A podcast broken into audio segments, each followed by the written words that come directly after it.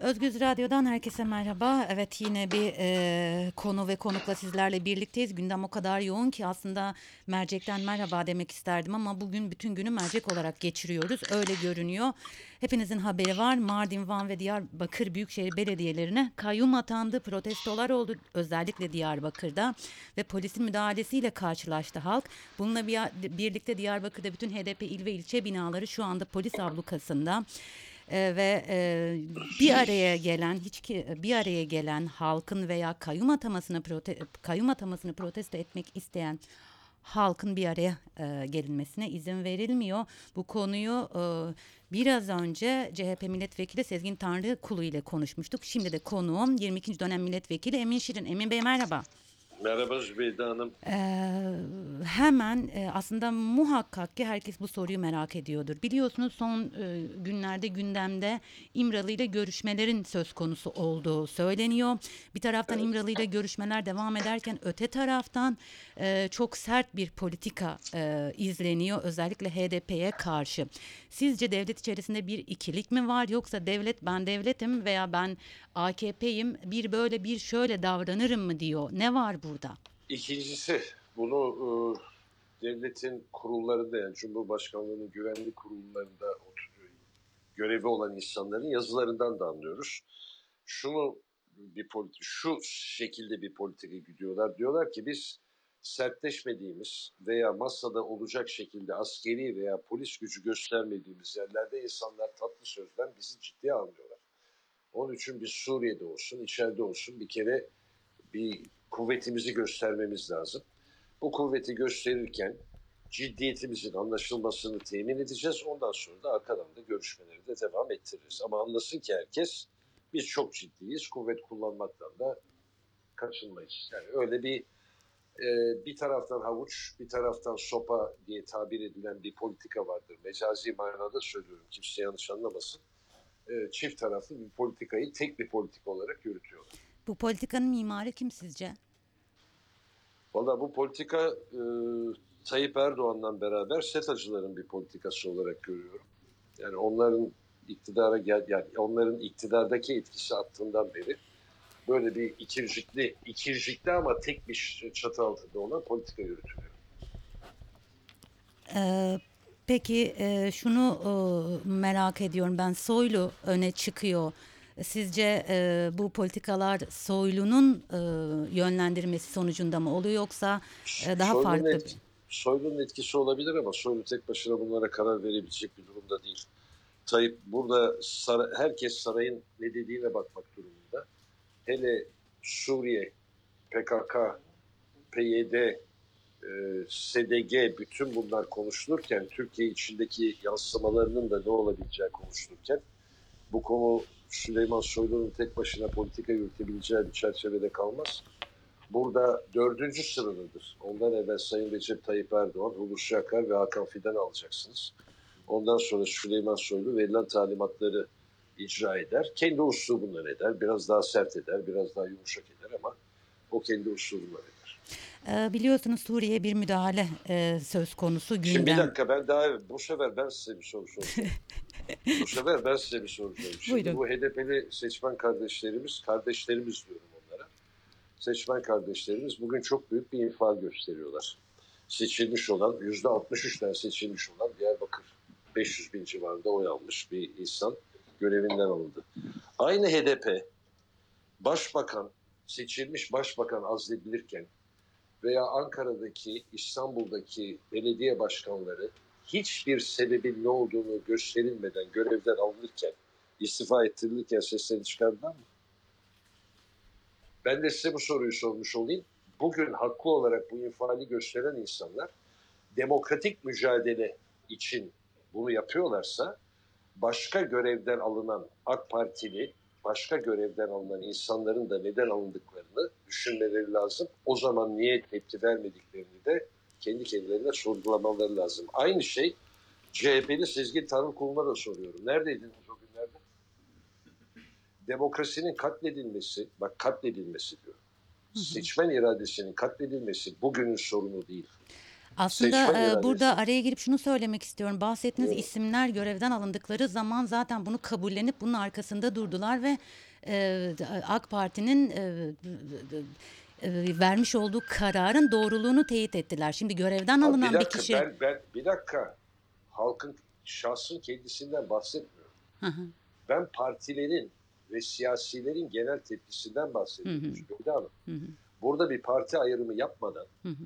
keyfi bir şekilde sarayın keyfiyle insanlar görevden alınıyorsa buna karşı çıkmak, demokrasi çerçevesinde karşı çıkmak parti ayrımı olmadan olması lazım. Altını çizdiğim bu. E, soruma e, sorayım mı? Çünkü Tabii, rolleri tabii, değiştik. Burada Tabii, gazeteci tabii, benim. Ben sorumu Mikrofonu sordum. kaptırmam. Biliyorum. Ee, peki e, biliyorsunuz Rojava'ya yani Suriye'deki Kürt bölgesine bir müdahale e, söz konusu son günlerde çok da Türkçesi ne oranın adı? Ee, buraların ne? hepsini keseceğim haberiniz olsun. Hayır hiç kesmeyin. Vallahi keseceğim. Hayır kesmeyin canım Allah Allah. Niye Sor- kesiyorsunuz? Emin Bey sorumu baştan alıyorum. Türk Hayır.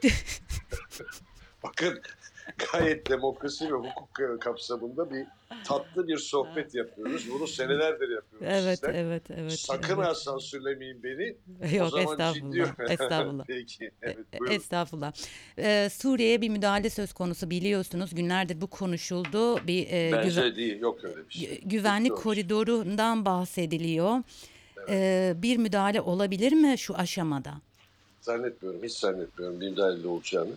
Onu söylüyorlar. Ee, ama Amerika ile varmış olduklarını anladığımız anlaşma çerçevesinde e, geçen gün tweette de söyledim. YPG bence meşrulaştı. Türkiye YPG'nin varlığını kabul etmiş vaziyette. Bu 5 kilometre derinleşir derinleşmez bunlar boş laf. Bu 5 kilometrelik e, koridor esas itibariyle Türkiye'ye fazla bir fayda sağlamayacak. Buna mukabil YPG'yi meşrulaştırmış bir koridor olarak görünüyor. Burada Türkiye'nin yapması gereken bazı inatlardan vazgeçip SDF kapsamında, YPG kapsamında değil, SDF kapsamında e, Kürt unsurlarla beraber Türkmen, Arap unsurlarının da bulunduğu daha ciddi, daha geniş bir ortamın hazırlanmasına Amerika ile beraber iştirak etmek. Ayrıca YPG'nin içindeki herkesin, SDF'nin içindeki her Kürt'ün de PKK'lı olmadığını idrakı içinde olması lazım Türkiye'nin. Amerika'da zaten daha evvel söyledi. Eğer bazı PKK'lı unsurlar varsa bunları bize söyleyin. Bunları biz devre dışı bırakalım dedi. Ha dersiniz ki Amerika'ya ne kadar güvenilir? Amerika'ya güvenmek de zor. Çünkü YPG'nin başında Türkiye'nin kırmızı bültenleri aradığı bir adam var. Yani onları muhatap alacağına Amerika'da daha ılımlı, Türkiye'nin sinirini bozmayacak insanlarla bu konuyu yürütse, YPG'nin içinden PKK diye bildiğimiz unsurlar temizlense, SDF kapsamında bu iş toparlansa herhalde çok daha makul, çok daha siyaseten geçerli bir durum ortaya çıkabilir. Ee, tekrar kayyum atamalarına geri dönelim ve son Buyurun. olarak e, kayyum atamalarının bölgedeki ve Türkiye'deki sonuçları nasıl olur sizce? İyi olmaz. Bunlar çok tatsız şeyler. Bunlar manasız. Şimdi e, bazı tweetlerde gördüm. Efendim e, bu atanmış şey seçilmiş olan belediye başkanları esas itibariyle belediyeyi idare etmiyorlarmış. Bu belediyelerde KCK komiserleri varmış. Onların talimatlarıyla işler yürüyorlarmış gibi tevatürler çıkıyor. Eğer ben prensibini şöyle koyayım. Eğer siz bir belediye başkanını görevden alacaksanız bunun ikna edici hukuki gerekçelerini görevden aldığınız anda da açıklamak mecburiyetindesiniz.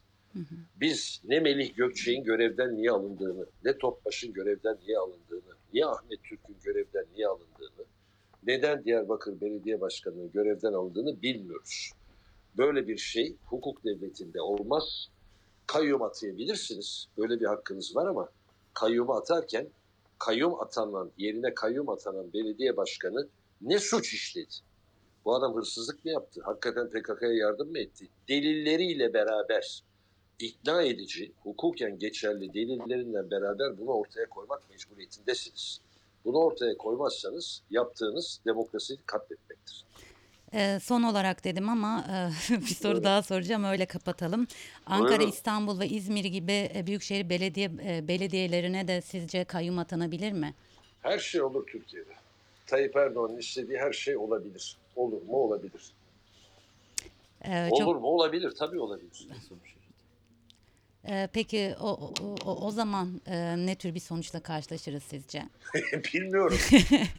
Hakikaten bilmiyorum. Yani bugün 16 Nisan rejiminde Türkiye'de hukuk devleti ve demokrasinin kalmamış olduğu bugün olanlara hiç şaşırmıyorum.